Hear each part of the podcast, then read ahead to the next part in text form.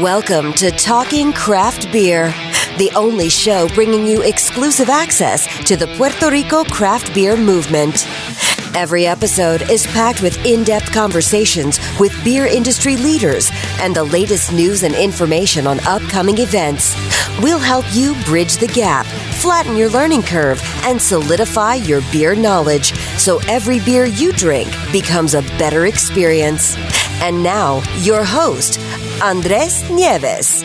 Hey, ¿qué está pasando? Andrés Nieves por aquí para darte la bienvenida al episodio 003 de Talking Craft Beer. ¡Wow! Episodio 003. Eh, quiero primero que nada darle las gracias a todo el mundo por el apoyo que le han brindado al show. Eh, sinceramente, un gran honor poder servirle a ustedes y al movimiento cervecero artesanal con este show. Eh, desde que pensé en hacerlo, siempre entendí que y será una gran herramienta para el movimiento cervecero artesanal en Puerto Rico. Y, me, siento muy orgulloso que, me he tomado la tarea de poder hacerlo y poder llevarle toda esta información a ustedes. Eh, lo que quiero sí eh, dejarles saber es que si no lo han hecho todavía, pasen por la página de Facebook o Instagram del show. Eh, esta es at Talking Craft Beer. Pueden pasar por allá, me dejan cualquier sugerencia, me dejan cualquier comentario, si lo quieren hacer por mensaje directo lo pueden hacer. Eh, recomendaciones para entrevistas, personas que les gustaría que entrevistara, temas que quisiera que tocara. Eh, esto es para ustedes y, la información es, importante para ustedes y para mí también. So, la, información que crean necesaria, pues me la dejan saber por ahí. Si no, pues si me lo quieren escribir eh, por email, me pueden escribir a talking at talkingcraftbeer.com. Y si no te has suscrito todavía en tu plataforma para escuchar podcast preferida, te recomiendo que vayas directamente a la página de internet del show, que es uh, talkingcraftbeer.com. Cuando llegas ahí a la página, rápido va a haber unos botones. Esos botones tú lo, le haces clic y ya sea Apple Podcast o sea eh, Google Play Music, cualquiera de ellos le da y te lleva directo a la página para suscribirte al show. Y así te llegan los shows directamente. Si quieres hacer de una vez también pues, un review del programa, te lo agradezco. Ahora, sin más eh, rodeos, te dejo con el episodio 003. Que lo disfrutes. El episodio de hoy es literalmente casero, ya que estoy grabando con el Club de los Homebrewers de Puerto Rico desde aquí, el Talking Craft Beer Studio. Eh, por lo generalmente estoy grabando o hago la entrevista en alguna cervecería, pero hoy estoy en casa, en el Talking Craft Beer Studio. Bien, la primera invitada comenzó su experiencia con las cervezas artesanales a través de la organización de cervezas artesanales de las mujeres, Girls Pint Out. Eh, a través de esta recibió su primera clase de homebrewing, que fue con Kike Iglesias, eh, Kike de Kai. Y luego reafirmó su interés en la cerveza artesanal tomando clases adicionales con el gran Billy Norris de Caribbean Brewing. Lleva cuatro años como homebrewer y es experta en el tema de la confección y distribución de cervezas artesanales. Es una, una campeona en Puerto Rico. Fue Membership Director del Club de Homebrewers de Puerto Rico. Y ahora es vicepresidenta del club. El segundo invitado, un gran varón, es graduado de la Universidad Interamericana de Puerto Rico con un bachillerato en sistemas de aviación. Lleva cerca de ocho años practicando homebrewing, un montón abrió junto a su hermano la Esquinita Jardín Cervecero, que es la primera barra de craft beer en Bayamón. Fue vicepresidente del Club de Homebrewers de Puerto Rico por dos años y actualmente es el presidente de dicho club. Les presento nada más y nada menos que a Santia Velázquez y a Enrique Fernández. Chicas, buenas noches. Buenas noches, bienvenido. buenas noches. Gracias por la invitación. Y saludos a los que nos escuchan. Gracias, gracias. Qué bueno que están con nosotros acá escuchándonos y eh, presente para esta entrevista, que entiendo que es parte esencial del movimiento cervecero, ya que es por donde generalmente todos comienzan. Eh, y, empiezan a hacer todo el mundo su cerveza y que ¿Qué, forma más importante de poder eh, arrancar que haciendo la cerveza uno mismo en la casa? Daña todos los batches que uno quiera y, no hay problema. Eh, mientras estaba haciendo la investigación de los dos, Me tomó como, La como dos meses. Sí, como dos meses y medio. Eso fue bien serio. Sí, como dos meses y medio para saber quién eran ustedes y si los permitía entrar aquí al estudio. Eh, pude ver primero que Quique, aunque lo mencioné ya, eh, tiene un bachillerato en aviación. Cuéntame qué es eso. ¿Qué se hace ahí? ¿Avioncitos de papel? Pues sí, más o menos, básicamente. No, pero sí, este, estoy bien lejos de lo que, ¿verdad? De lo que estudié, de lo que empecé a... Pero sí, estudié aviación, me gradué de eso. Todavía sigue siendo una de mis pasiones. Este, quisiera eventualmente regresar a eso. Pero eres piloto. Soy piloto, sí. Este, estudié, me gradué de eso. eh, me gusta mucho. Pero, pero nada, la- como sigue la vida, pues... ¿Y eso cubre mecánica también? ¿O no? Eh, yo en mi caso, pues no tuve experiencia de. Mi, mi instructor de vuelo era mecánico so, de aviones, so tuve un poquito de. Pero no necesariamente incluye. Sí, es más básicamente... eh, dirigido hacia eh, volar el avión y. Exacto. Y whatever, los sistemas de. cómo- De navegación, Cómo funciona es navegación. avión y- exacto. ok, Sí. ok. Y meteorología y todas esas cosas. ¿Y qué año fue ese? ¿Para qué año te graduaste? Yo me gradué antes, como en el 2000, 2012 por ahí, 2011, 2012, más o menos, no, ni me acuerdo cuándo me gradué, pero sí. Pero ¿te acuerdas que te graduaste? Sí, no, definitivo. pero Hacía rato que me quería reír. alguien, te- todo el mundo se acuerda exactamente el año que ya, ya ni pienso en Pero eso. yo me gradué en el 2004, bachillerato. Yo ni lo voy a decir. Yo no pienso, yo- sí, para mí eso es como que bien, no sé. Bueno, tú, tú no te acuerdas, Santi. ah, No, no, yo me acuerdo. Lo que pasa es que no quiero Oh, decirlo. lo, lo quieres mantener eh, concealed. Puede ser. Puede ser. Mira, ok. Eh, habíamos quedado que no, pero vamos a hacerlo como quiera. Eh, tu, tu bachillerato fue en eh, educación, me estabas comentando ahorita. No, el bachillerato mío fue en lengua y literatura francesa, minor en italiano del Colegio Universitario Mayagüez o Recinto Universitario Mayagüez. Ajá. Eh, o Colegio de Agricultura y Artes Mecánicas, este, ay no sé, tantos nombres que tiene el colegio, pero como quiera lo amo y ese es como que mi vida. Pero eso es más largo que Centro de Convenciones, el nombre Ay, Centro de Convenciones. Sí, o sea, es un privilegio, o sea, no, no cualquier universidad, no cualquier lugar se puede llamar así, así es que a, a todos los que estén escuchando que sean del colegio, pues mi saludo. Eh, Pero tanto idioma, francés e italiano. Sí, tú sabes lo que es poder insultar a cualquier persona y que como quiera se escuche hermoso, se escuche sexy. Eso es lo que pasa. Pero nada, seguimos. Esto, pues sí, mi bachillerato fue en eso, así es que estuve en el colegio y, y me gradué del colegio, pero no voy a decir año. No. Sí, lo voy a decir, olvídate. Mira, fue en el 96. Ah, pues estabas casi igual Así que mi hermano mayor. saludito. Y si hay alguien de esa clase, también saludito. El nombre tiene- del nombre de la clase tiene que ser... No me acuerdo. No tenía el nombre. No, lo como que los de high es- school, mira, así que era no. la clase Harabash. Bueno, debe tener. Lo que pasa es que yo comencé a tener vida social una vez salí de lo que eran los estudios y mi pueblito amado, que es el pueblito de Peñuelas. Eh, em, me mudó a Arecibo y entonces ahí pues comienzo a tener, ¿verdad? Nuevas amistades y vivo sola, apartamento, carro, todo esto, ¿verdad? Que antes no tenía. Así es que ahí comienza mi vida social y la Santia de antes de lo que fue la escuela, la universidad, que era así bien calladita, que no salía, que era todo el tiempo del apartamento a la universidad, e incluso hasta la iglesia. Ahora mismo a mí no hay quien me haga pisar una iglesia, pero ni modo, eso no viene al tema. Bueno, a menos que haya un Big Day o algo así.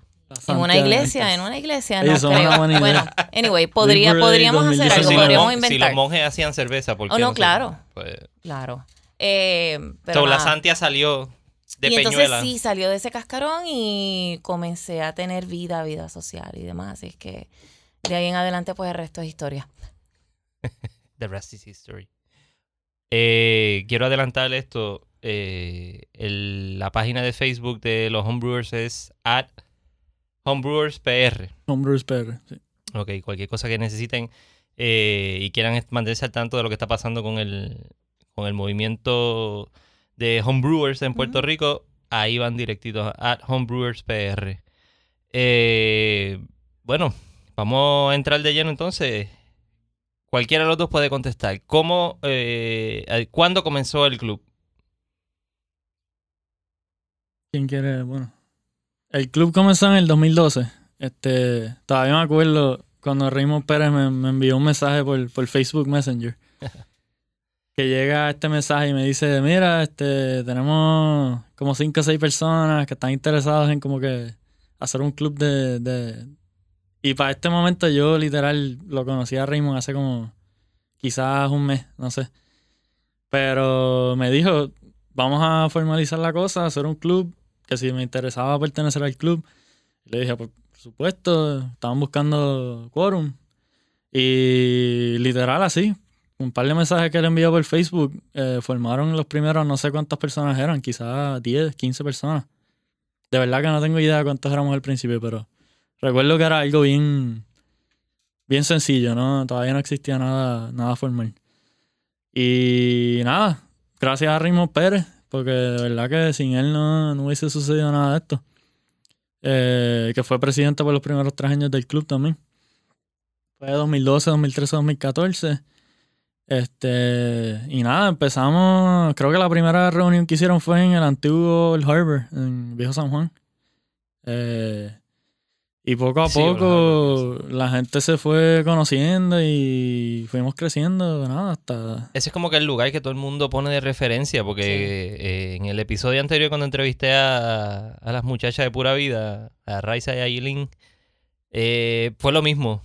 Eh, llegaron a Old Harbor y en Old Harbor fue que al- empezaron a experimentar con toda la cerveza, el, el- el ambiente y se entusiasmaron y de ahí salieron pompear y, y rápido fueron para allá. O sea que Old Ah. Harbor fue de eso. Yo lo que que de hecho las cervezas de ellos su- surgieron mi ahora de primera, nuevo. mi primera cerveza artesanal local fue de Old Harbor. Me pasó lo mismo. O sea, cerveza así de afuera, pues claro, hubo otras, pero local fue Old Harbor. Yo todavía. Nunca Marca, probaste Borinquen? marca. Borinquen Brewery. Borinquen Por eso te iba a decir, yo todavía recuerdo Borinquen Sí, Brewery. sí. Y me acuerdo haber ido al restaurante. Lo que pasa es que para la época de Borinquen Brewing yo estaba viviendo en el área de Arecibo y se me, quizás se me hacía un poquito Está. difícil y tampoco era que conociera tanto de lo que era el mundo, bueno, básicamente nada, de lo que era la cerveza artesanal y más aquí en Puerto Rico.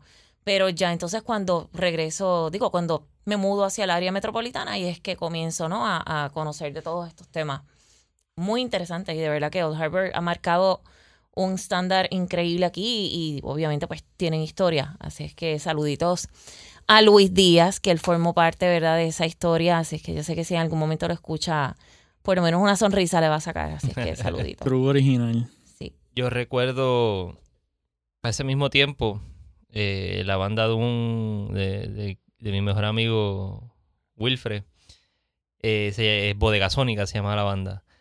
Tocaron allí, tocaron en Borinquen. Eh, la tarima era pegada para la calle.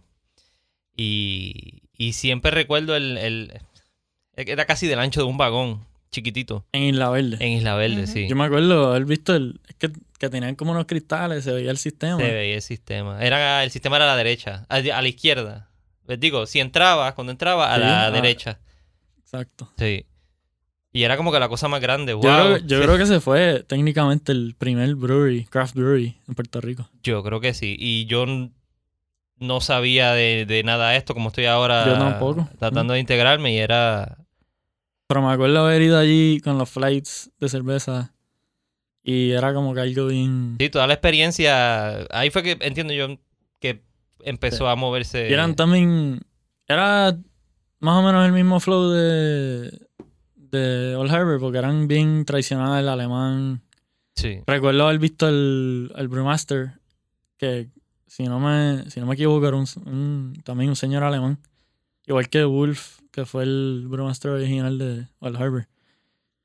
Que, y eso, estaban haciendo, te, traían cuatro o cinco cervezas en vasitos de diferentes colores y era algo Sí. bien, para ese momento era bien, pues literalmente solo lo que, todo lo que había era medalla y Eh, sí, cerveza comercial y medalla, Sí. Coors Light, Budweiser. No, no había nada, nada de cómo está creciendo ahora. Eh, lo que sí no recuerdo es, yo creo que no tenían el club, el- como en Old Harbor, ¿te acuerdas? No, que tenían los lockers. Eso sí fue, Old Eh, Harbor sí. fueron los pioneros en eso. Sí. De que tenías tu propio mug y sí, como que eso Ellos Bueno. lo llevaron a otro nivel. Sí. Me contaste que Raymond fue el que, el que te hizo el approach para comenzar con el club. Pero, bu- ¿sabes por qué te hizo ese approach? O sea, ¿por, por- por qué le, le dio esa espina de, de comenzar con el club de Homebrewers? Yo creo que ya ellos habían, ellos ya llevaban varios años haciendo cerveza y estaban, o sea, estaban tratando, en todo esto estaba Billy eh, de Caribbean Brewing, eh, Christian Frank, estaba Jorge Ramos, que fue presidente hace par de años. Este, Pasado. el- por eso que fue presidente de los últimos dos años, antes de, sí, 2016-2017. Estaban, habían varias personas ya que llevaban esa, en ese movimiento hace mucho tiempo y estaban buscando como que regar la cosa y buscar otras personas que les interesara el tema. Nada, como, como cualquier otro hobby, ¿no? Como que busca. Pero a entendían gente- que le hacía, en- bueno, que sepan, entendía que le hacía falta algo al movimiento de Homebrewers o a los Homebrewers. Mira, yo, que, que lo haya impulsado a, a- a- a unirse a... yo básicamente lo que te puedo eh, decir, ¿no? Yo no estuve desde el primer día, como quizás estuvo Quique, pero sí he conversado bastante con Raymond, sí conocemos eh, su forma de pensar. Él se apasiona mucho con las cosas. eh, por ejemplo, ahora mismo él tiene un club de barbecue y es exactamente lo mismo. O sea, se apasiona con eso y él lo que quiere es tener logros con eso. Y obviamente hacerlo crecer y que otras personas puedan también participar de eso.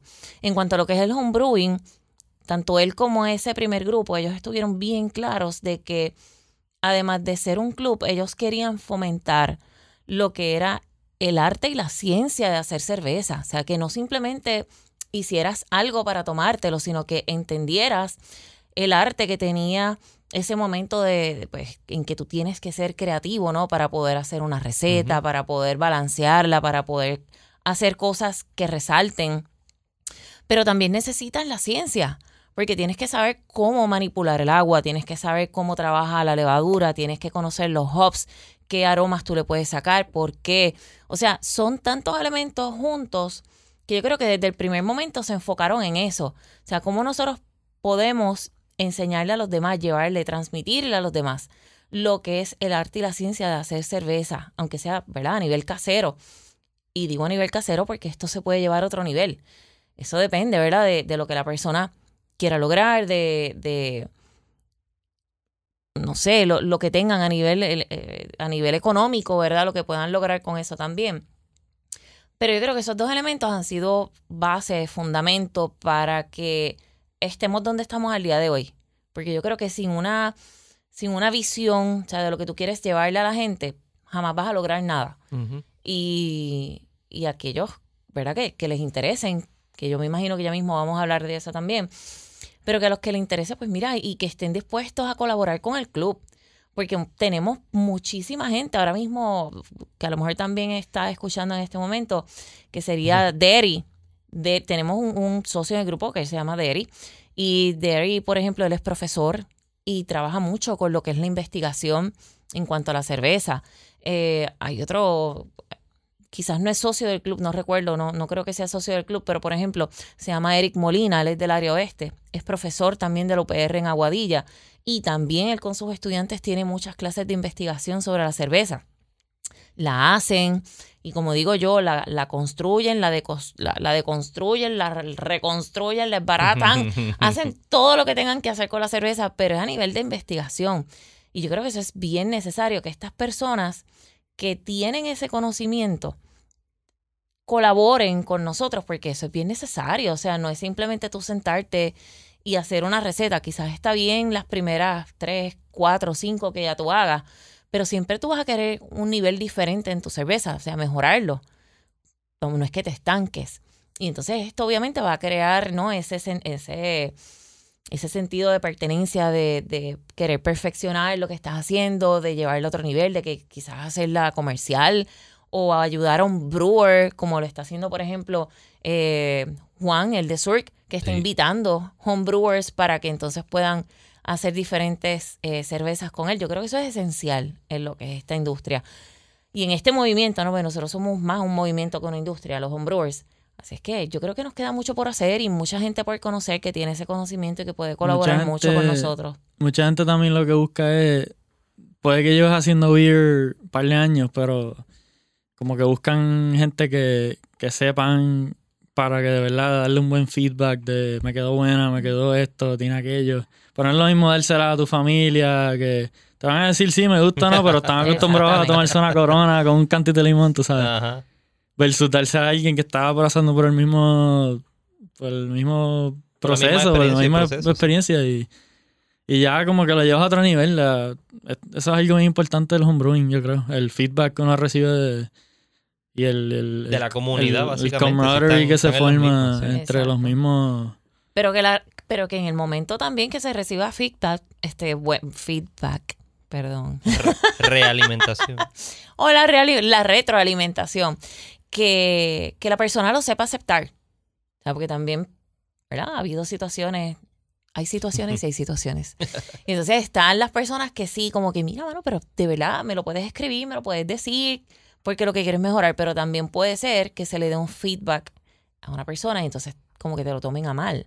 Y entonces te pueden llamar beer snob o te pueden llamar como que, ay, ya el más, el más cool, el más cervecero, el más, que sabe. O sea, y no es eso, es que para eso estamos, para hablar, para intercambiar eh, experiencias. Mira, se te cae un carboy, dilo. O sea, el carboy era de cristal, se te cayó, este, te rompiste hasta la vida. Pues mira, cuéntalo para que una persona no, no le pase nuevamente. ¿Por qué te pasó? Porque tuviste problemas con la temperatura. Pues todo eso se dialoga y así todos los que estamos en esto vamos aprendiendo. Pero lo importante es hablarlo y compartir. Si eso no se comparte, no vamos a salir de aquí. Sí, es como, como digo yo, es como un mastermind. Todo el mundo se une, todo el mundo empieza a opinar. Que, que era lo mismo que estaba comentando con Juan en el, la primera entrevista, el primer episodio. Que yo le digo, la gente escuchará el club de homebrewers y pensará que lo que uno está haciendo es eh, sentarse a beber cerveza hasta la saciedad y al otro día no se puede levantar y tiene hangover. O que estás haciendo algo ilegal. Ajá, ajá. Eso es parte de, pero no es, no es el. Eso eh, es un no- no added el- bonus. No es el propósito del club. que tienes la dicha de que entonces pues tiene que hacer Sí, el, no, el pero, eh, testing de toda la cerveza de todos tus amigos, Sí. pues Es una dinámica bien cool, bien, bien nítida. La gente que yo he conocido desde que estoy envuelto en esto son excelentes todos. De verdad que ahora mismo tengo un montón de panas que no hubiese tenido si no fuese por la cerveza. Y más de la cerveza, después de que nos, nos hicimos panas probando cervezas y hablando de eso, y ahora somos como que todo el mundo conecta en otras cosas y termina siendo que, mira, tienes un montón de gente que de verdad que son súper buenas personas. Todos estamos más o menos en el mismo... Tenemos una, nada, una mentalidad similar, somos gente súper decente, todo. Yo no todavía no he conocido a alguien en el mundo de craft beer que me caiga mal. Somos- es una excelente en, en todos lados. Este, de verdad que, de verdad que es un, un ambiente bien cool. yo puedo dar fe de eso. eh, prácticamente por eso fue que yo empecé a hacer este, eh, este podcast. Eh, me gustaba la cerveza, pero quería aprender. Ahora, pero no quería aprender viendo videos de YouTube, porque yo entiendo que esto no, no es algo que, que uno puede ver un video en YouTube como si fuera arreglar una computadora, como la abro, le saco el disco duro y lo reemplazo, le cambio la memoria. Eh, eh, eh, eh, la cerveza lleva mucho más que la, el- eh, todo el proceso que tú describiste, Santia, de, de, de- de construirla y analizarla. Eh, ese, esa interacción humana, yo entiendo que es lo, lo que la completa la experiencia. Definitivo. Eso es lo, lo que lo que yo entiendo. Me ha llevado a conocer un montón de personas, los conocí a ustedes dos, conocí a Juan, como le conté yo a él. En la vida pensaba yo que yo iba a estar transfiriendo una cerveza eh, de un fermentador a un bright tank y probándola directamente del mismo tanque. En la vida. No, y yo soy igual, o sea, yo, yo nunca, nunca era de cerveza. Yo, a mí sí me encantaba lo que era el whisky, me encantaban los tragos. De vino, pues quizás el vino un poquito, pero lo más que me, me gustaba era el whisky desde siempre. Y cuando comienza todo esto de la cerveza artesanal, que de verdad, o sea, la primera, me acuerdo que la primera que probé fue la Dead Guy Ale de Rogue. Y la probé por curiosidad, por el, por, por el muñequito, ¿no? Este, me encantan lo que son los esqueletos, la carabela y todas esas cosas. Así es que pues esa fue mi, mi primera. Y la segunda, pues fue una cerveza Stone. O sea, que fue la Rock and Bastard. Y ahí fue que mi cabeza, pues, ya tú sabes, viajó toda... eh, fue una... Fue increíble, era eh, indescriptible. Esa y cerveza desde ahí, es la, es como que mucha gente me ha dicho que Sí. la Gateway. Oregon Bastard es la primera que. Es el gateway. Para mí beer. fue la Sí, Reserve no. 5. Pero, pero sí, hay mucha gente que me ha dicho que la Oregon Bastard ha sido como que la beer que la la que llevó lleva. a- marca, marca. Yo bebí mucho de la Sam Smith. Por ahí fue que yo empecé la, la Stout de Sam Smith. Eh, en el 24, allí en la de en la Domenech. esta Por ahí fue que arranqué. Son buenas beers. Y son pesadas. yo digo que me bebía 5 y 6 y la gente me mira. Ajá. Que después de estar tomando medalla toda la vida, pues, Sí, sí, es un cambio brutal. Pero ahora es el- al revés. Te tomas dos o tres medallas y es como que no. Me pasó. Salí de la entrevista con las muchachas de pura vida y fui a, a visitarlo al papá de un amigo que tiene trailer en Cabo Rojo y con todo el huracán y, y las marejadas locas estas que vinieron hace un tiempo atrás. Estaba arreglando el trailer y me dice, ¿quiere una cerveza? "Eh, como una medalla. Yo como que, pues bien, gracias. Sí, hace calor. Para hidratarte. Bueno. Sí, sí, sí. Entonces es cómico porque entonces eh, eh, las muchachas tienen la cervecería en un local aquí a la izquierda y a la derecha hay como un colmadito y lo que había un montón de, De otras de- cervezas de- que de pues, señores mayores bebiendo Sí. allí. Eso pasa. Mira, el, el club es abierto. No hay, no, no hay restricción, o sea, cualquiera puede entrar. Cualquiera, cualquiera. Bien sea que quieres educarte sobre lo que es el homebrewing, bien sea que ya sabes cómo hacer cerveza y te quieras integrar, o bien sea porque pues simplemente quieres socializar, conocer gente nueva, te encanta lo que es la degustación de la cerveza. O sea, yo creo que aquí hay una gama de, de factores bien importantes a la hora de uno querer integrar, ¿no? Integrarse a lo que es un, un club como este hay muchísimas personas, las edades varían también, hay mujeres, hay hombres, o sea, eh, es, divino, o sea, la cuestión es dar el paso, integrarse al club, eh, comenzar a conocer las personas y quién sabe, o sea, yo tampoco tenía planificado en mi vida, nunca, nunca pensé que yo iba a hacer un, y menos hacer una cerveza. Esto, y recuerdo que con el grupo de las Girls Pine Out, por ejemplo, cuando nos dieron aquella primera clase, yo quedé fascinada. El, yo creo que el truco estuvo en la forma en que Kike Dakai ofreció la clase. O sea, él no se quedó haciendo la cerveza. Él nos puso a todas a participar. O sea, cada una hizo algo. Y yo creo que esa experiencia participativa fue la que me marcó y dijo, tienes que seguir en esto. Y luego de ahí me tomé una clase con Billy también. Obviamente con el Club de los Homebrewers eh, he hecho cerveza, bueno, yo creo que no han sido tantas, yo creo que eso han sido como cinco. Yo creo que la primera fue la mejor que me quedó, que fue una Scotch. Hice una que fue mala como el diablo. Eso, eso es parte Mira. de. es pa- exacto. Yo creo que mala. fue la última, yo creo que fue la última que hice. Este, obviamente he tenido situaciones y tuve que vender el equipo y estoy en esa otra vez a ver si ya he ido comprando cositas poquito a poco, pero me falta lo esencial. Pero eso viene pronto. Hmm. Eh, pero, pero nada, aquí todo el mundo puede entrar, de verdad. eh, No, no son excusas, son razones. O sea, bien sea de verdad que quieras conocer gente, que quieras tomar cosas diferentes, que quieras apoyar los diferentes lugares, ¿verdad? Los diferentes establecimientos que también proveen eh, diferentes cervezas artesanales. Ahora mismo tenemos aquí eh, lo que es la esquinita en Bayamón y tenemos un montón otros de negocios que, que son bien fieles a lo que es la cerveza artesanal local y, y de afuera, ¿no? Yo creo que eso es bien importante. Eh, ¿Qué beneficios tiene el pertenecer al club? Ahora mismo el, el club tiene un costo de 40 dólares al año. Este, esa es la básicamente lo único. Y es bien importante lo que estaba diciendo Santiago. Cualquier persona se puede unir al club. No tienes que hacer. Hay mucha gente que me pregunta, ah, pero es que yo no hago cerveza. porque-". Que Yo ahora diría soy, ahora mismo yo soy miembro del club. Y más no- del no he 75% de, de los, de los socios del club que somos actualmente como 65, yo diría, activos más o menos, no hacen cerveza y eso no es un problema. Al revés, hay un montón de cosas que si tú, si de verdad te gusta y aprecias el probar una cerveza, el analizarla, el descuartizarla, eh, pudiese ser el mejor judge del mundo en una competencia y no necesariamente has hecho una cerveza en tu vida.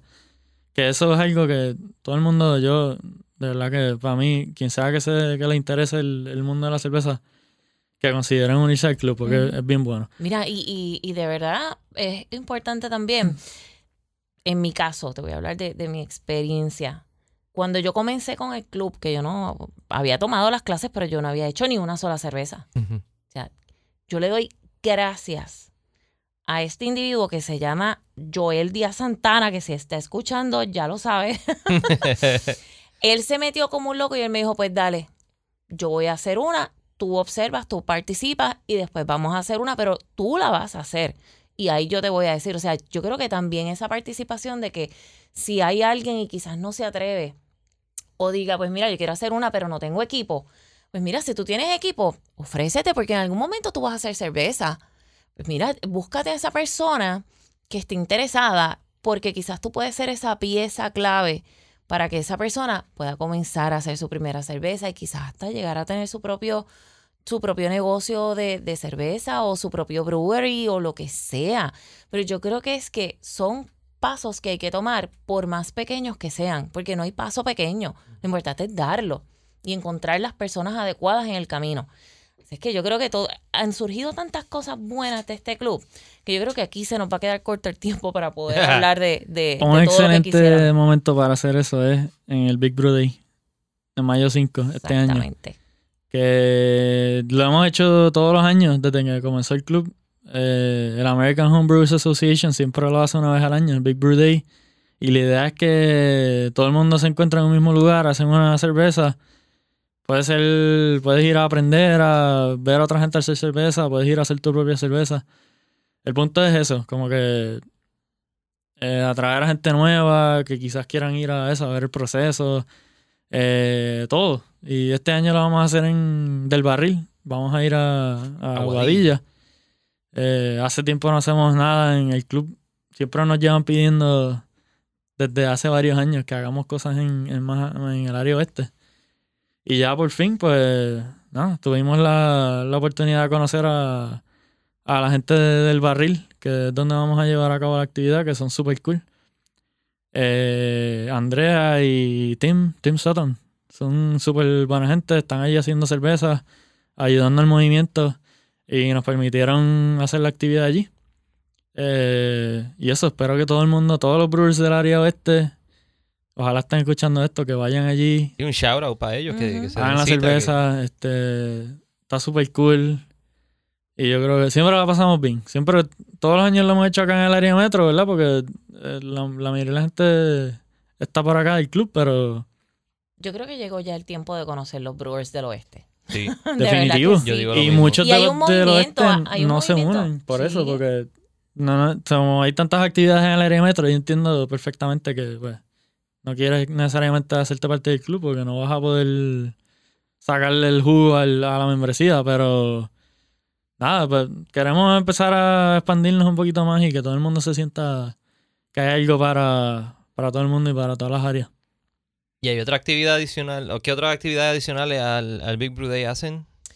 En agosto, digo, no sé si va a ser agosto, ¿verdad? Esto todavía no está planificado, pero usualmente básicamente para el mes de agosto, finales, se hace el Caribbean Homebrew Cup. Caribbean Homebrew Cup, sí. Caribbean Homebrew Cup. Y entonces ahí se invitan, o sea, se invitan hasta personas de afuera. Hemos tenido participantes de la República Dominicana, eh, pueden participar de Estados Unidos. O sea, la cuestión es que queremos, ¿no? Eh, resaltar eso. Y, más si son personas del Caribe. Eh, sería fenomenal que pudiera haber participantes de diferentes lugares, República Dominicana, Cuba, diferentes islitas y que quizás hasta puedan visitarnos, quién sabe. Yo estoy bastante seguro que es la competencia más grande de hombro en todo el Caribe.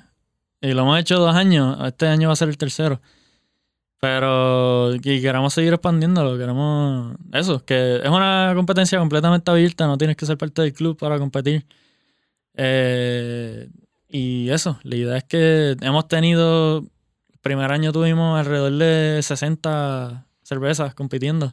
Wow. Y Yo creo que es algo bastante... Hacer la primera vez que lo hacemos fue, fue un número bien, todos estuvimos bien contentos con el resultado. El segundo año también. Menos yo que tuve que clasificarlas, que tuve que... Exacto. Eso, eso sí fue un proyectito ahí. No, de verdad que estuvo bien nice. Estuvo Sí, pero bien 60. chévere. 60. Sí, 60 por dos. O sea, porque cada cual entrega dos botellas. Y, pues, Habían que- sí, un montón de botellas y un montón de labels para pegar. Y, y mucha y gente borracha y- velándome. Pero pues ni modo. Eso, eso- eso es parte de Domi. Pero es una otra actividad súper cool. Hacemos diferentes, diferentes competencias de ese estilo durante el año. Esa es la más. Bueno, y tenemos el, el- Esa es la principal. Sí, ahora el Iron Brewer. El Iron Brewer, exacto. Que a finales de abril va a ser la, la entrega de botellas y el judging. Entonces, para en mayo 5, en Del Barril, vamos a hacer la premiación. Eh, esa competencia Iron Brewer es básicamente, si han visto Iron Chef en Food Network, Sí. Eh, más o menos esa es la inspiración. Es la te damos onda. tres ingredientes secretos, entre comillas, porque pues obviamente te los decimos como en esto no es Ah, que lo fue- puedes hacer ahí en cinco minutos, pues te lo decimos con anticipación. Este año es el jengibre y limón. Limón. Jengibre, limón y, Y la levadura. Y la levadura. K97 de Fermentis. La de K97. Fermentis Le Safre, eh, que también gracias, shout out a José Cariño, que nos auspició este año. Nos ha auspiciado todos los años, pero este año fue un poquito Pues más, más especial. porque nos están regalando la levadura para todos los que vengan a competir. Si entras a una cerveza en la competencia, este, pues te dan dos paquetitos de levadura para que para que produzcas, para que hagas tu, tu beer. ¿Y cuánto cuesta el, el entry? 8 dólares por cerveza. Es una cerveza por, ¿Por persona. estilo de cerveza o por botella de cerveza? Por cada, por un entry. Un entry es, tú tienes que dar dos botellas de la cerveza que entraste. Eh, es una, un entry por persona, es el máximo. Porque en esta competencia no es por categoría. En Iron Brewer es, tú puedes básicamente hacer lo que tú quieras. Puedes hacer una stout, puedes hacer blonde, Por, puedes por hacer eso, por eso me refiero, si, si te entrego una stout y una IPA, esos son dos entries. Exacto. Pero lo hacemos una por persona. Ok, O sea, lo tratamos de eso, que sea solamente un entry por persona. ok, ok. Este, entonces todas, en este caso pues es diferente porque como no hay categoría, los jueces prueban todas las cervezas a la misma vez y están buscando más pues la cerveza que haya representado los tres ingredientes que se sientan más, este, que, o sea, que haya sido más, hay, hay varios criterios en esta competencia que no, usualmente no se hacen en las demás. Usualmente está buscando algo que se acople a una categoría en específico, la mejor IPA la mejor Saison. En esta, pues, es más creatividad. ¿sabes? De- con esos tres ingredientes, si lograste hacer algo bien cool, bien. que sepa bueno, obviamente, no es que hagas un invento y solo porque te inventaste algo, pues. Sí, Pero, como, como pues- Stop. ¿Te acuerdas de Stop? que te inventaba un el que color. inventó una palabra, pues ganaste, pero en verdad que no. Sí, este, sí, el, el color. Eso sí. existe, eso es allá en. Pero está nítido. Y nada, todos los jueces prueban todas las cervezas eh, a la vez y escogen la que más les parezca que, que cumplió con los, con los criterios. Y que se ganan. Este año el, el Grand, todos los años el Grand Prize ha sido un match battle, que siempre ha estado bien nítido. Eh, tiene inscrito lo de Iron Brewer. Este año como que lo llevamos a otro nivel. Hicimos, si, lo, si se meten en Facebook, en la página del club, lo pueden ver las fotos. Yo lo pongo en, en los show notes también. Pues hicimos un este un paddle custom eh, más, más usando más el tema de Iron Brewer. Eh, si lo ven en las fotos, pues van a entender. Tiene como que una espada. Eh, está brutal. Está súper nítido. Sí, yo, yo manejo la foto en. Es de verdad que es una obra de arte. ¿sabes? Lo puedes usar para, para Pero hacer es beer. el eh, laser engraved. Es laser engraved eh, con CNC machine. eh, el, el, el señor. Este. Se me olvidó su nombre. Robert. Este. Ah, ese fue, sí, ese fue el señor que tú me enviaste el nombre y parecía nombre de Un americano. Un americano. Ese mismo. un americano que hace. Trabaja con madera. Hace muchas cosas, pero. Una de sus pasiones es el homebrewing. Y. Pues hace unos mash paddles super cool. Y me puse a ver en internet un par de las cosas que había hecho. Y nada, me puse en contacto con él y de suerte tenía el tiempo para para hacer algo para nosotros. Robert Rhodes. Ya mismo debe llegar. Parece Está guitarrista también. Robert Como Rhodes. Randy Rhodes. Como Sí, Randy, Robert. Rose Woodworks. Excelente ser humano, de verdad que hablé con el señor como una semana y ya Pana. fue como que súper. Una de estas personas que Y es homebrewer también. es homebrewer, ha Pues hecho que, un montón que de. participe. Ha hecho un montón de proyectos con. Si tú buscas su página, el tipo le ha hecho mash paddles a Dogfish Head Brewing, le ha hecho mash paddles a New Belgium Brewing, a. Como un montón de lugares bien. Tú sabes que debo verificar si. Digo, obviamente lo nítido sería entregarla, pero si se le puede trabajar. eh, mi papá hace marcado. Si se le puede enmarcar en un. Como un marco de profundidad. cool. Ahí brega. La idea, ¿verdad? Es que la persona lo use. Porque está hecho para hacer cerveza, Sí. para tú mezclar tus granos. Es- obviamente, yo entiendo que van a Es un haber algunos que lo quieren. Sí. de colección. Pero yo haría los dos. Yo lo engancharía en una pared y cuando ves en una beer, bájalo, úsalo y después volví a engancharlo. Porque Sí. se ve más lindo sucio. Sí, eh, un, distress. poquito de, con un poquito de azúcar Distress, sí. encima de los granos. Para que no te digan que eres brewer de cartón ni nada. Mira, tienen el Caribbean Homebrew Cup entonces, tienen el Iron. El Iron Brewer. el Iron Brewer y alguna otra Pero el, el primero, el primero va a ser el Iron Brewer, que va a ser ahora en abril. Eh, eh, exacto, y la, Sí. de, y la, premiación, en en mayo. 5 y de mayo. En agosto, se supone, ¿verdad? Esto, esto lo estamos hablando aquí, pero ni siquiera nos hemos sentado en una No mesa o una barra a dialogar de esto.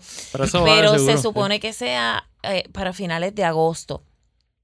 Eh, otro evento que también marca mucho lo que es el homebrewing aquí y que va atado a lo que es la Asociación de Homebrewers de Estados Unidos es el Learn to Brew Day. Y Mm. ese Learn to Brew Day que se hace en noviembre eh, es bien interesante. Aquí se nos une también Caribbean Brewing, o sea. Billy Norris se nos une en, en este evento. Es excelente porque lo que el evento de lo que trata es eso, o sea, aprende a hacer homebrewing y entonces pues podemos estar todos haciéndolo. Quizás yo hago una cerveza y puedo traer amistades que esas amistades me puedan observar, pero lo hacemos así en grupo, o sea, tendemos a escoger también un local. El año pasado lo hizo Billy en su negocio, eh, fue bien bueno, de verdad que me lo disfruté un montón, siempre, siempre la gente responde muy bien. Imaginaba que iba a ir menos, obviamente, pues dada la situación, pero pues nada, todo se dio excelentemente bien. Así es que nada, o sea, tenemos par de eventos durante todo el año y, y para los que son socios del club, pues también está la fiesta de Navidad, que siempre se goza un montón. O sea, hay diferentes eventos para diferentes momentos y siempre la gente se lo disfruta. Poco a poco vamos anunciando lo- los eventos durante el año. Siempre hay un montón de cosas fijas ya que siempre hacemos, como el Big Brew Day, la, el, el Caribbean, Caribbean Homebrew Cup. Pero nada, nos seguimos inventando cosas. Hemos estado haciendo los social sessions todos los primeros viernes de mes. Ok. Siempre cambiamos la barra. Primero lo hicimos en 35, el segundo fue en Taberna Boricua. Eh, ahora en abril, creo, todavía no seguro, pero creo que lo vamos a llevar a la esquinita. Este, pues tenemos un evento, no sé cuándo salga este podcast, quizás ya. Pero tenemos un evento en abril que, que vamos a hacer con, con la gente de Bells Brewing. Ok. Eh, y puede ser que se caiga el mismo día, un viernes, el primer viernes de mes de abril. El eh, verifico ahora. Dame un segundo. Esto es para el 11 de abril. Pues sí, básicamente, pues quizás nada, si ya fuiste al evento, pues ojalá lo hayas pasado brutal. Y- Exacto. Y si, y si no, pues, Y pues, ve para que lo disfrutes. Pero, pero el primer viernes es jueves. eh, creo que el 6 de abril, ¿sabes? Sí, que está- sí. nada, estamos un poquito tarde para eso, pero eh, salud a todos los que fueron. Exacto. y Qué bueno que lo Ojalá hayan, que la hayan pasado que la súper pasen cool. bien. Eh, Aunque el anuncio haya salido hoy. ya, ya, sí, sí, lo aunque, anunciamos aunque haya salido hoy 11 de con un poco abril. de delay, pero Yo espero que estén bien, que hayan llegado todos sanos Sí, y pero- salvos a su casa. Pero el punto es eso, siempre hacemos cosas nuevas, así diferentes, cool. Eh, ¿Y también otra... ¿Qué más, ¿Qué más hacen en el. ¿Qué más se hace en el social sessions? Los social sessions básicamente es una manera de... Siempre hemos querido que la gente tenga un día como que fijo del, del mes. Por eso lo decimos hacer el primer viernes de mes. Para que ya tú sepas como que separes en tu schedule el primer viernes de mes. Y pues lo único que te tienes que enterar es dónde va a ser.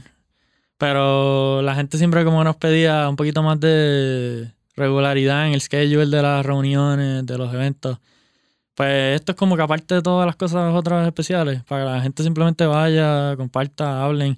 los que hayan hecho homebrew Ok. recientemente lo pueden llevar, lo podemos probar entre todos, este, disfrutar de eso. Ese es el punto, que, que nada, que, la- que los socios del club tengan un, un día para, Sí, ese es el espacio de. día de fijo los- una vez al mes, que sepas que puedes ir allí y hablar con gente de, de, nada, de, de lo que nos interesa.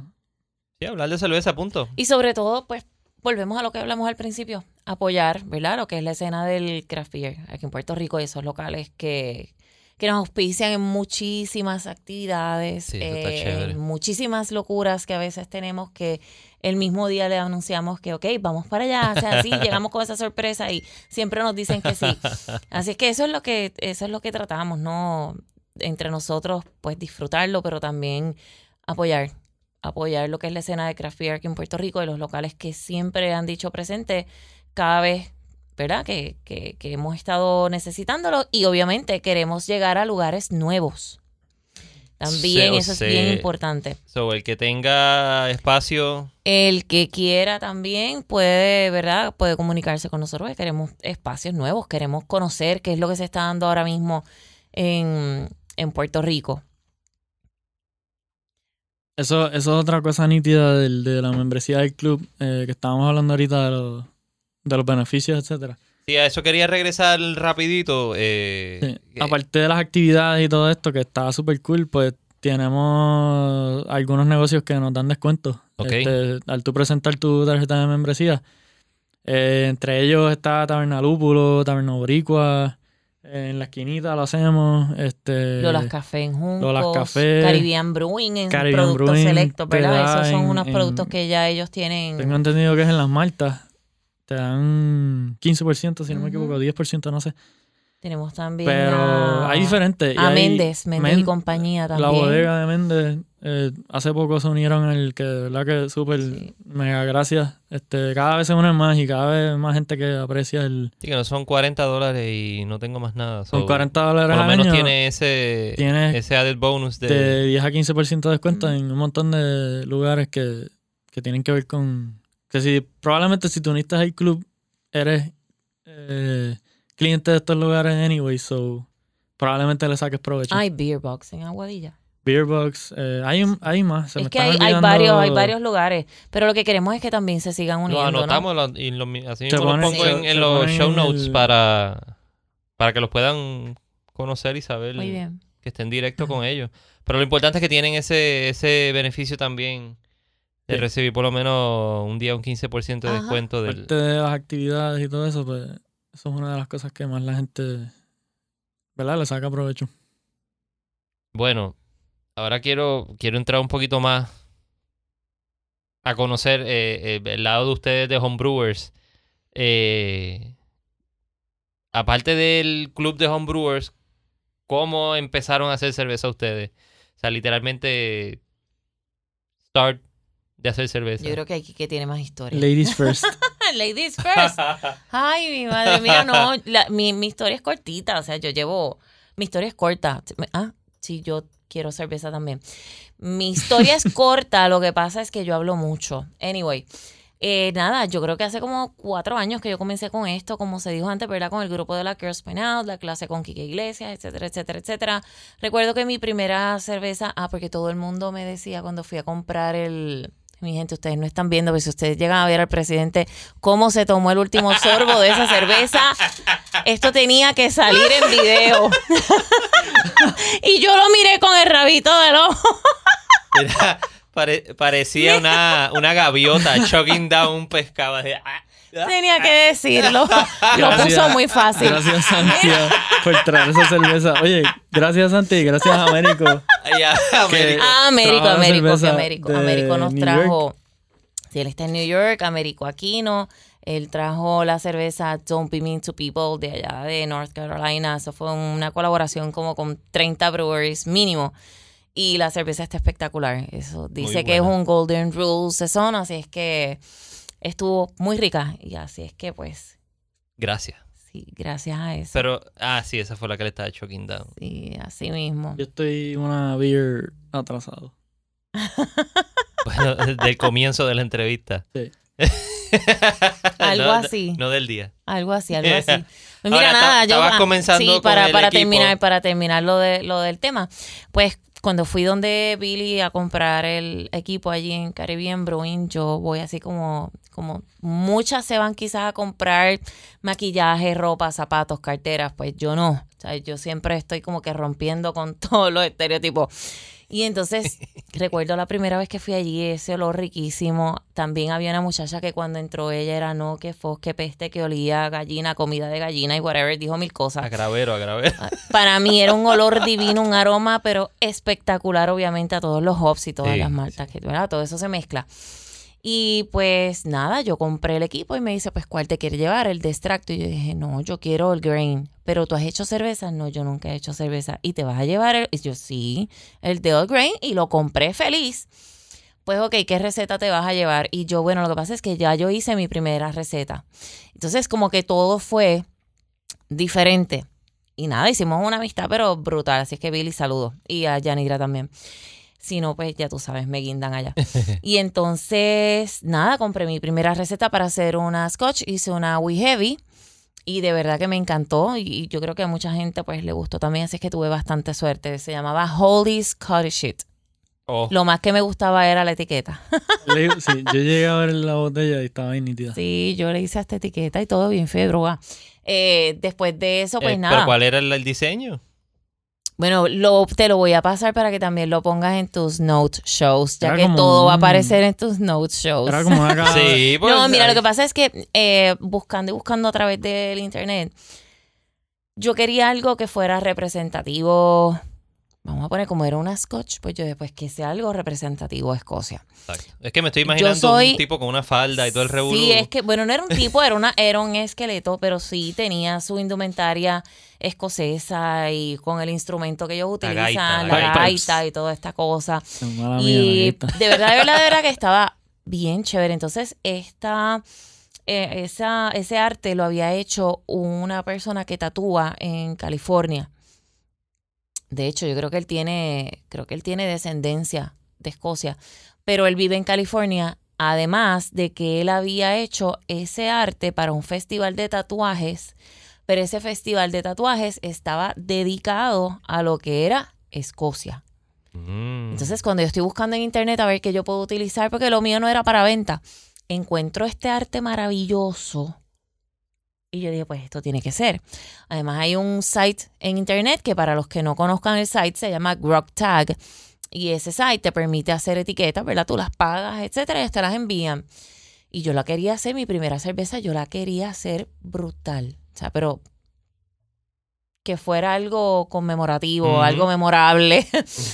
Y obviamente que era claro, y entonces yo se la quería también dar a mis amistades y demás. Así que quedó como que bien cool. Y para mí ha sido la cerveza que más me ha gustado. Después de esa hice una que se llamaba eh, Portergeist 155, eh, 151, ya le iba a aumentar 4 grados.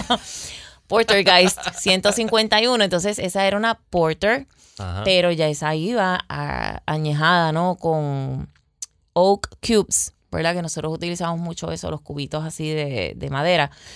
Y obviamente pues eso estaba también con ron 151, Don Q, Claro. que es el de aquí, 151. Y aquella también quedó fantástica. Recuerdo que hace par de meses, yo creo que fue antes del huracán María, en Taberna Boricua, estoy yo un día así trabajando, le estaba haciendo la orden allí a, a María y a Villa, porque yo trabajaba con el fenecido Craft Beer Distributors. Y pues estando allí haciéndole la orden a ella, recuerdo que Villa saca una botella, me dice, tú vas a probar esto y tú me vas a decir qué es esto. Ni, pero te lo juro que ni me lo imaginaba cuando él abre primero, así el aroma, ¡pra! rico. Y yo, uff, ¿qué es esto? Entonces lleva tiempito guardadito, está como que está añejado. Nada, cuando empezamos, que yo lo pruebo, yo me quedo mirando y él se echa a reír y me dice, sí, esa es la tuya. Yo, por, po- yo no sé si yo lloré, yo creo que yo hasta lloré, porque yo ni me imaginaba que todavía quedaba una botella de esas por ahí. Y así seguí, entonces para, la para el 25 aniversario de mi clase graduada, también preparé una y entonces ahí también le busqué una una etiqueta, porque nosotros éramos los piratas de la clase del 90, pues le busqué una etiqueta de pirata y también se la preparé por Grog Tag y todo. Y así seguí haciendo cositas, esa no me quedó tan buena, digo, quedó regular, pero no. Y pues seguí haciendo cositas, pero pues nada, como que no le puse mucho énfasis, tampoco trabajaba lo que era el agua. Luego me fui dando cuenta de la importancia de lo que era manipular el agua, ¿no? Eh, con los minerales que necesitan y todas estas cositas. Plus, tampoco tenía un chest freezer. Yo fermentaba con un aire acondicionado. el fermentador estaba pegado al aire acondicionado, recuerdo que los, el, como en tres ocasiones los fermentadores salieron explotándose. El airlock, el airlock terminaba así en el techo y me caía en la frente y yo terminaba llena así de, de todo lo que era la fermentación de la cerveza. Nada, son cosas que uno se las disfruta, así es que ya. Vieron que yo hablo como una mucho. mascarilla, es como una mascarilla. Eso es divino, de verdad. O sea, tú levantarte con ese aroma y después felizmente haber llamado al otro día y decir que estaba enferma y era que tenía que limpiar, sea, lavar la ropa de cama, limpiar el techo, limpiar las paredes. Todo fue mágico, de verdad que sí. ¿Y tú, Kike? Pues no sé ni por dónde empezar ahora porque... Te ganó, te ganó esa No, historia. pero este, yo empecé en el 2010. eh, no sé, hace, cuán- hace ocho años ya. De siete, más o menos. 7, 8. Este, mi hermano me regaló de Navidad un, un kit de homebrewing. Así de las pailas estas de 5 galones.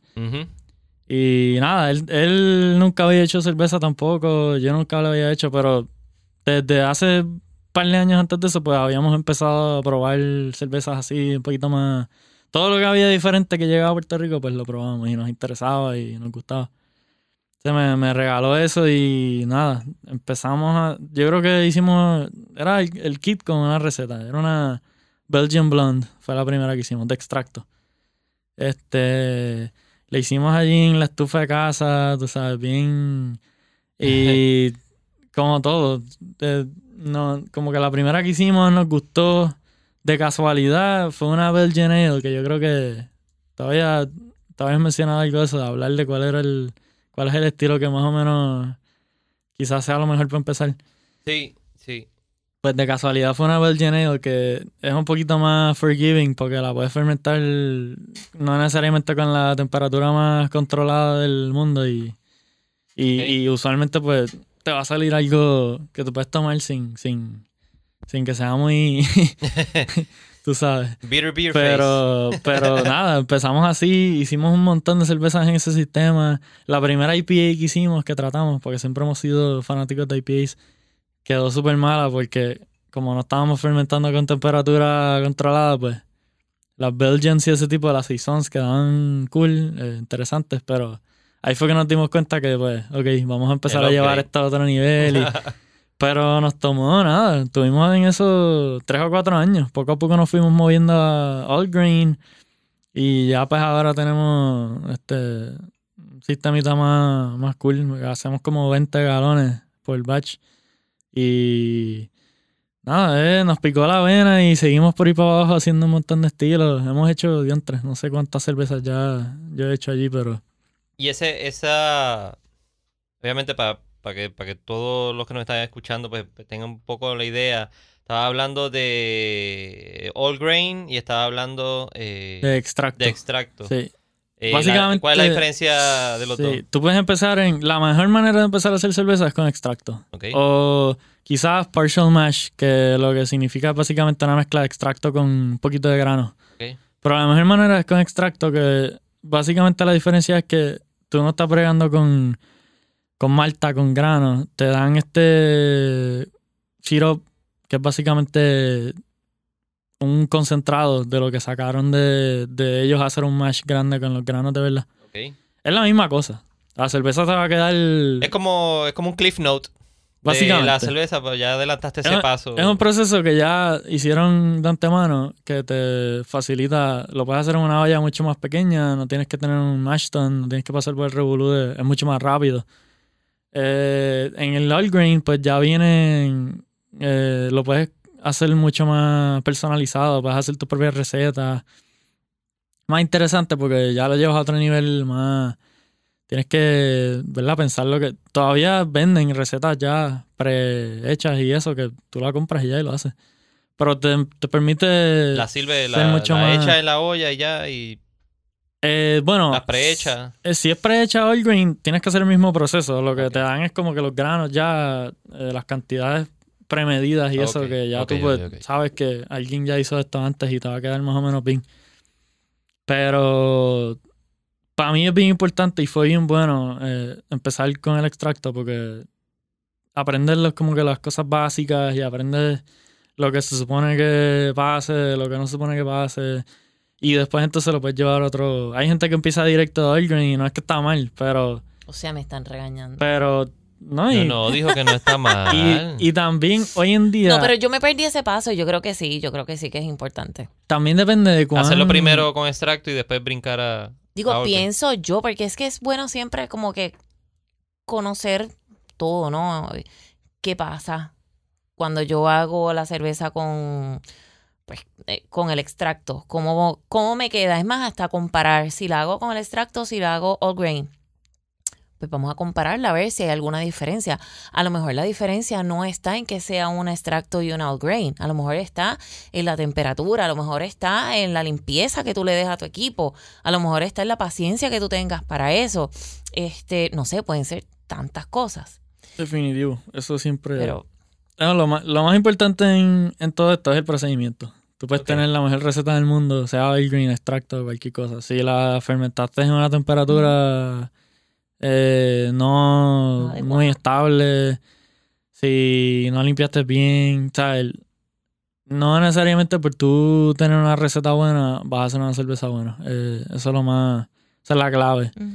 El agua es súper importante, cómo tú tratas el agua. Hay muchos homebrewers que, pues, naturalmente todo el mundo empieza con agua de la pluma. Ajá. Y eso ajá. no hay nada mal con eso, pero te vas dando cuenta a medida que vas haciendo cervezas que, dependiendo del estilo y en la el 99% de los casos, eh, cada estilo, pues, requiere ciertas cosas del agua. O sea que tiene que entrar en ese proceso, como quien dice, de, de balancear el pH del agua Exacto. o, o de Eh, balancearlo si tiene... Lo- las sales, el calcio del Es agua. que todo va a depender del eh, estilo. El sodio, este, el pH del mash. Hay un montón de cosas que, de nuevo, depende de cuán, de a qué nivel tú quieras llevar el hobby.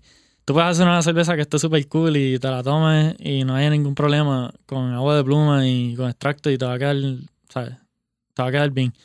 Pero si quieres hacer cerveza ya que esté, que se parezca a lo que estás comprando comercialmente, o hasta mejor, pues es mejor pues meterte más en la ciencia y, y en el proceso más, un poquito más. Sí, yo recuerdo que eh, una, una de las actividades del año pasado fue la conferencia de Raymond en Tabernalúpulo. sí. Del sobre agua. La información del agua y Sí. cómo manejarlo. Eso es súper, eso es algo bien importante. Y hasta un montón de brewers que están ya haciendo, que llevan años largos, no, no hacen nada con el agua. Y es un, y es algo que, si tú haces cerveza buena ahora mismo y no estás tratando el agua, si empiezas a tratar el agua, te vas a dar cuenta que de momento vas a hacer El cambio. te van a hacer un cambio súper astronómico. Igual que si estuviese fermentando sin control de temperatura, a de momento cambiará. Para mí que es así de drástico el cambio que tú vas a ver. Y son cosas sencillas, probablemente. O sea, Es bastante small sencillo. steps. Sí, es, bastante, es, bien, es bien fácil aprender. Y si lo haces con agua de que compres de una tienda a galones que están basically en cero, Ujú. como están RODI, o sea, Reverse Osmosis eh, Distilled Deionized, que empiezan en cero básicamente los, los minerales, pues tú creas tu propio profile de agua. O sea, empiezas desde cero, le echas el calcio que tú quieres, el sodio que tú quieres, todo. Este, el calcium, el, el chloride, el ratio de sodio a calcio, todo tiene que ver y afecta.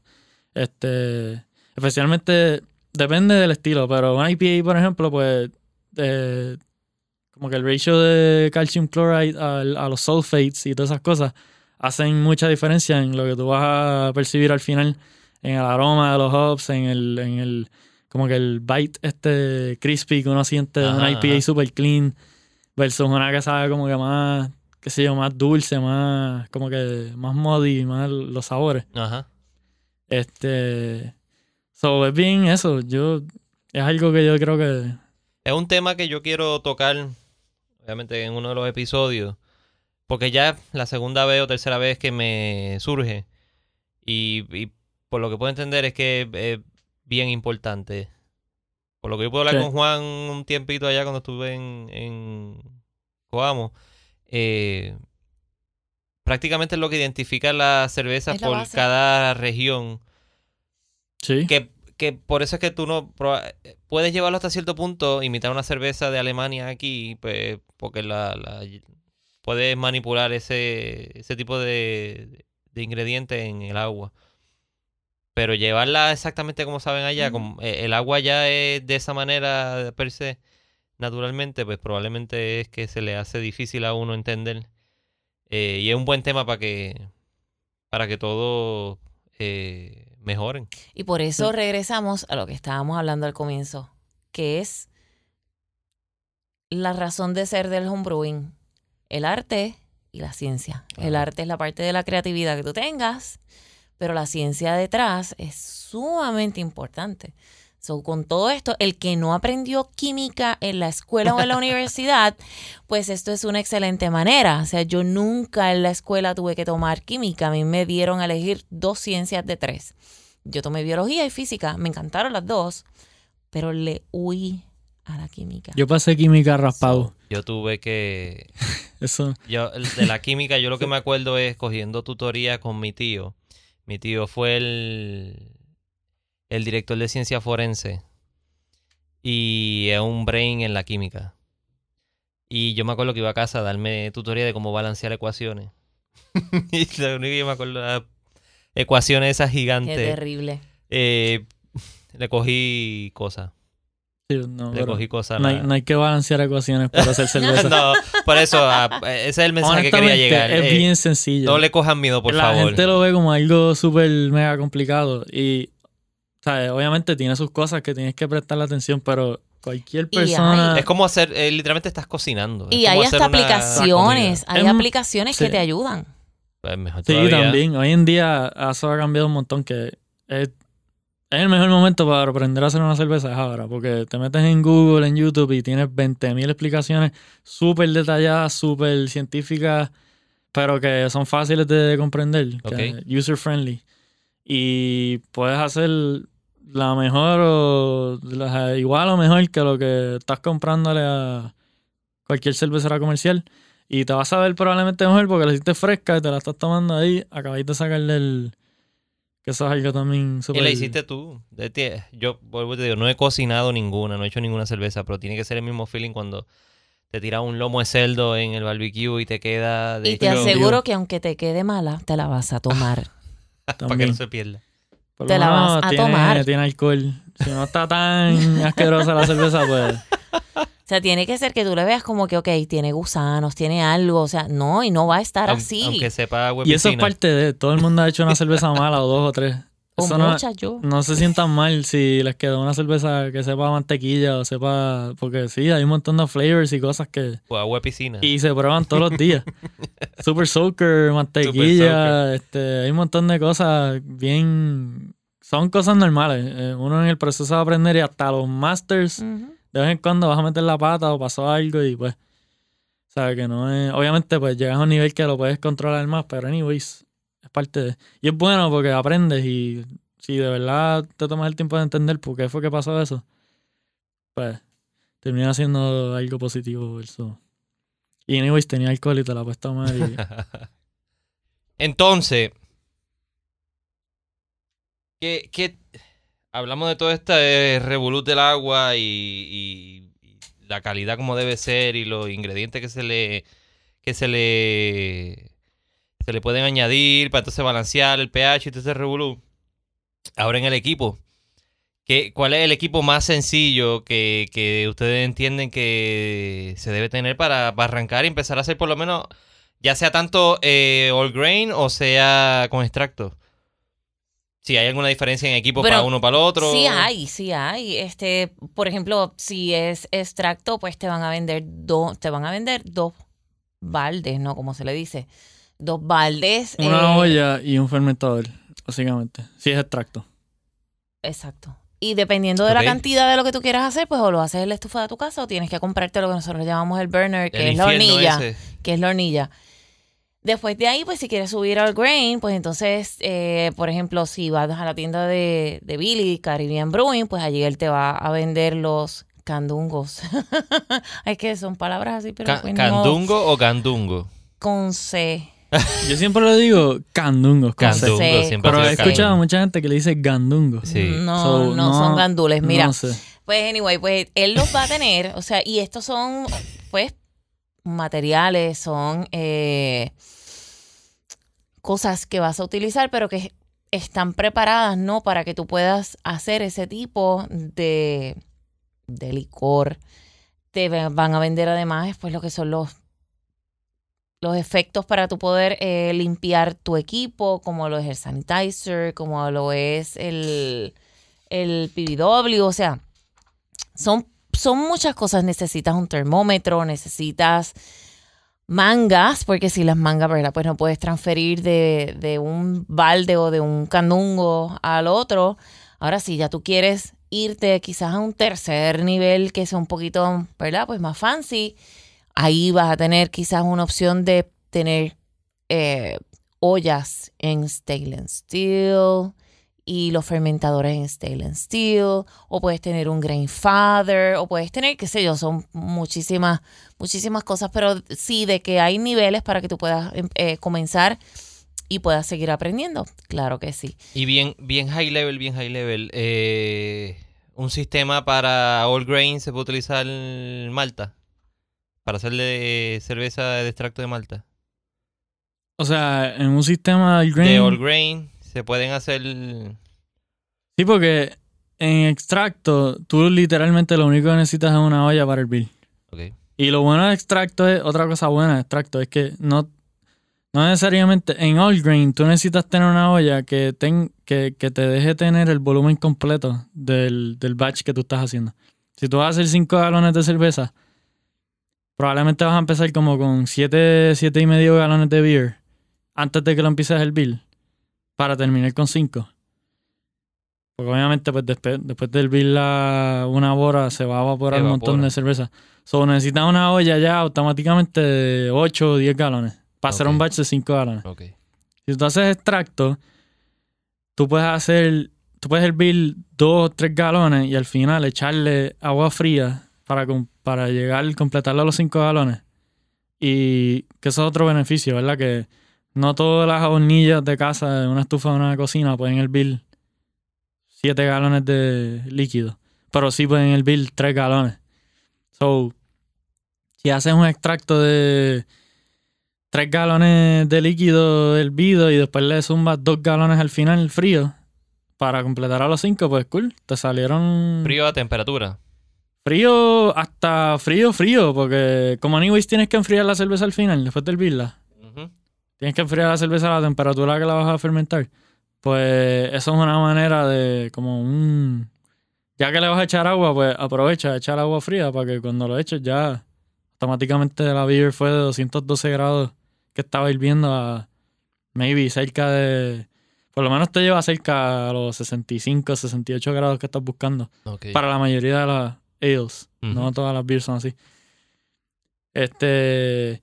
En el caso del All Green, pues ya tienes que tener la olla y el equipo para el batch completo, para poder hervir el batch completo. Si es un batch de 5 galones, probablemente sean como 7 galones de pre-boil de cantidad. So, necesitas una olla de como 10 galones, por lo menos, para que cuando eso empiece a hervir, pues eso hace una espuma brutal que te va a hacer un boil over. No puedes hacer una beer ahí en una cantidad exacta. Si la olla es 7 galones, no hagas una beer que vas a empezar con 7 galones porque Se va a tan ir pronto over- empiece over the a boil vas a tener un espumero brutal y, y vas a hacer un reguero. Eh, Ya me ha pasado. Con tú y las ollas grandes, tienes que tener cuidado que no te pase. Tienes que estar pendiente cuando la beer llega a 212 grados que empieza a boil. Eso empieza a subir bien rápido. Y Tienes- más cuando le echas los hops. Exacto. Cuando le echas los hops hace un montón de nucleation ahí de cantazo y sube más todavía. So, tienes que estar pendiente, no, no es que no te, no es que lo puedes dejar ahí, set it and forget it. Pero es más más llevadero, ¿sabes? No. Pero eso es una de las ventajas de hacer extracto también. Que no, el equipo que necesitas pues es mucho más básico. Puedes hacerlo probablemente con lo que tengas. La olla que tienes en tu casa para hervir pasta, espagueti. Sí, yo tengo una grande. Puede ser que puedas hacer un batch de 5 galones de extracto. Y al final completas con agua fría. Este. so, Y después en la paila eh, para fermentar. en una paila es lo más sencillo, sí. De los equipos para comenzar, la paila regular es como 6 y medio galones. La paila blanca esta, Mm, La Billy- Ale Pale. exactamente. El pedido de este Billy tiene siempre en stock. Usualmente la tiene en stock. Eh, es algo bien básico. Es la paila blanca con la tapa y arriba un huequito para ponerle el, el, Airlock. el airlock. Eh, tiene como 6 Eso es lo mismo, el airlock es lo mismo que tiene que tiene Juan con la paila abajo. Eso es un blow-off. Eh, Es lo mismo. Es, en las cervezas comerciales usualmente hacen blow-off porque obviamente es una producción de CO2 mucho más intensa, más grande que si se te tapa un airlock usualmente tiene la entrada de- por donde entra primero el CO2 es bien finito. Que si se te tapa eso con un poquito de Krausen o hops o lo que sea y no tiene por donde salir el aire vas a tener un problema. Yo creo Explota. que también nos ha pasado a muchos homebrewers. A mí me han explotado pailas. que no es un. ¿Sabes? No es bonito. No es fun. Por eso es mejor tenerla en el en el cooler. Es bueno tener en el cooler. En y, no solo en el cooler, porque a mí la que me explotó fue en un cooler. Pero fue una doble IPA que era bien intensa. Que Bien tenía, una, salvaje. tenía una gravedad bien alta. Y la levadura se volvió loca. Como que She tenía mucha azúcar para comer. y se volvió loca. Y la paila se tapó el airlock. No tenía por dónde salir. Ajá. Y lo que pasó fue que la tapa entera explotó y le dio al techo de la nevera. Y cuando la próxima vez que abrí a chequear, déjame ver cómo está mi beer hoy, eh, me encontré con o sea, un cubo abierto Con esa arte. todo brown y verde por todos lados y tú sabes. No se dañó la beer, sabía brutal, quedó bien buena, pero, Pero no lo puedes replicar. pero obviamente pues no hay- y, si- y más si lo estás haciendo afuera, eh, suerte que estaba dentro de una nevera y Sí. el sucio fue dentro de la nevera. sí, por eso si lo digo. estás haciendo en tu sala, El en cuarto un balde mí. con Re- agua con hielo, pues, Rediseñado. sí. puede ser un issue que sí, este No, no va a ser, no va a ser no, bonito. no va a ser muy no va a ser muy muy fun. So, basically, directo con, con Billy en Caribbean Brewing. Billy sabe mucho y sa- te puede es el- yo creo que es el mejor recurso en Puerto Rico ahora mismo para alguien que no que está buscando empezar from scratch. Te puede decir cuál es la mejor manera de empezar y te la puede, o sea, tiene los materiales para venderte el sistema que necesitas o lo que sea. No es muy caro. Con, con un sistema de esos de pilas de 5 galones, con menos de 100 pesos, yo creo que tú puedes empezar a hacer una beer, un batch de 5 galones. Obviamente depende de si la quieres fermentar en temperatura controlada, pues ya son otros otros gastos y eso, pero no es tanto, honestamente. Y lo puedes hacer si haces un, si compras un Rubbermaid de estos de plástico, le metes agua con hielo, Ok. metes en la paila dentro de esa agua con hielo y más o menos tratas de mantener ese líquido. Por lo menos por los primeros 4 o 5 días, que es como que el Pero tú dices de los anaranjados. Cualquier de los cubos tú dices. Sí. Bueno, los, los cubos yo recomiendo que compren, eso sí, la paila, recomiendo que compren pailas que estén como que food grade. Ok. Pues yo no sé si los cubos estos chinitas de Home Depot están hechos de plástico y eso, pero no necesariamente es el plástico correcto para... Eh, te no es puedes empezar a, a soltar sabores y cosas que no quieres. Te vas a ver mal y puede que te, te- no sea lo mejor consumirlo. Este, pero en ese, en ese, por la parte del equipo, pues es mejor empezar con algo que esté hecho para, para hacer Para eso, comida para hacer comida. por lo menos. No tiene que ser cerveza, pero por lo menos que sean cosas que hayan estado hechas para comida. Ok.